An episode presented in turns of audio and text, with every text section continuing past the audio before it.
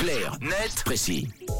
Nous, on décrypte ensemble avec Tom un sujet d'actualité, Clarnet Précis qui s'intéresse euh, aux insectes ce matin. Ressources absolument essentielles à notre survie, à notre écosystème. Mathieu, même si on les voit moins de par leur petite taille, les insectes sont extrêmement nombreux.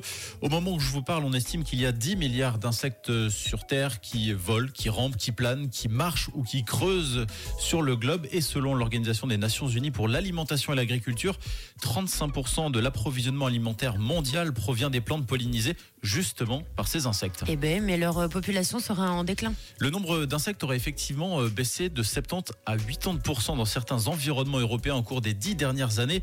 Tendance confirmée par un groupe de bénévoles britanniques de deux organismes de protection de la biodiversité.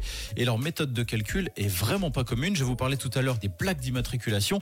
Est-ce que vous avez une idée du coup de cette méthode de calcul, Mathieu et Camille? Bah, pff, je pense à un truc, quand t'es en voiture, souvent tu vois les insectes qui s'écrasent sur ta voiture, Oui. alors peut-être ça. les cadavres sur la plaque. Ouais. Tout à fait. En fait, c'est ça. Chaque été, depuis 20 ans, ces bénévoles comptabilisent le nombre d'insectes écrasés sur les plaques d'immatriculation et sur les pare-brises des voitures.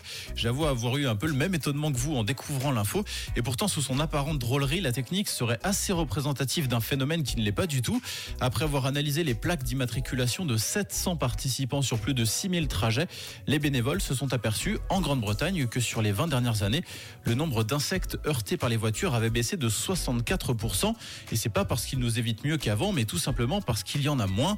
Des études semblables le montrent également au Danemark et dans plusieurs autres pays européens. Et les causes de ce déclin, c'est quoi? Alors elles sont nombreuses, on trouve le réchauffement climatique d'abord, la pollution, certaines pratiques agricoles et de manière générale l'activité humaine qui empiète sur l'habitat des insectes. Seulement le risque, on le disait, en cas d'extinction de masse des insectes, c'est une moins bonne pollinisation des fleurs, des plantes, une rupture de certaines chaînes alimentaires et un moins bon recyclage des matières organiques. Et comme quoi, des fois, on s'a- on s'attend à des équipements ou à des études complètement folles pour analyser des choses. Ben non, c'est à portée de main C'est ça. et à portée À de portée de voiture. Voilà.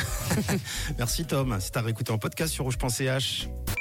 Parler d'actu, c'est aussi sur rouge. Rouge.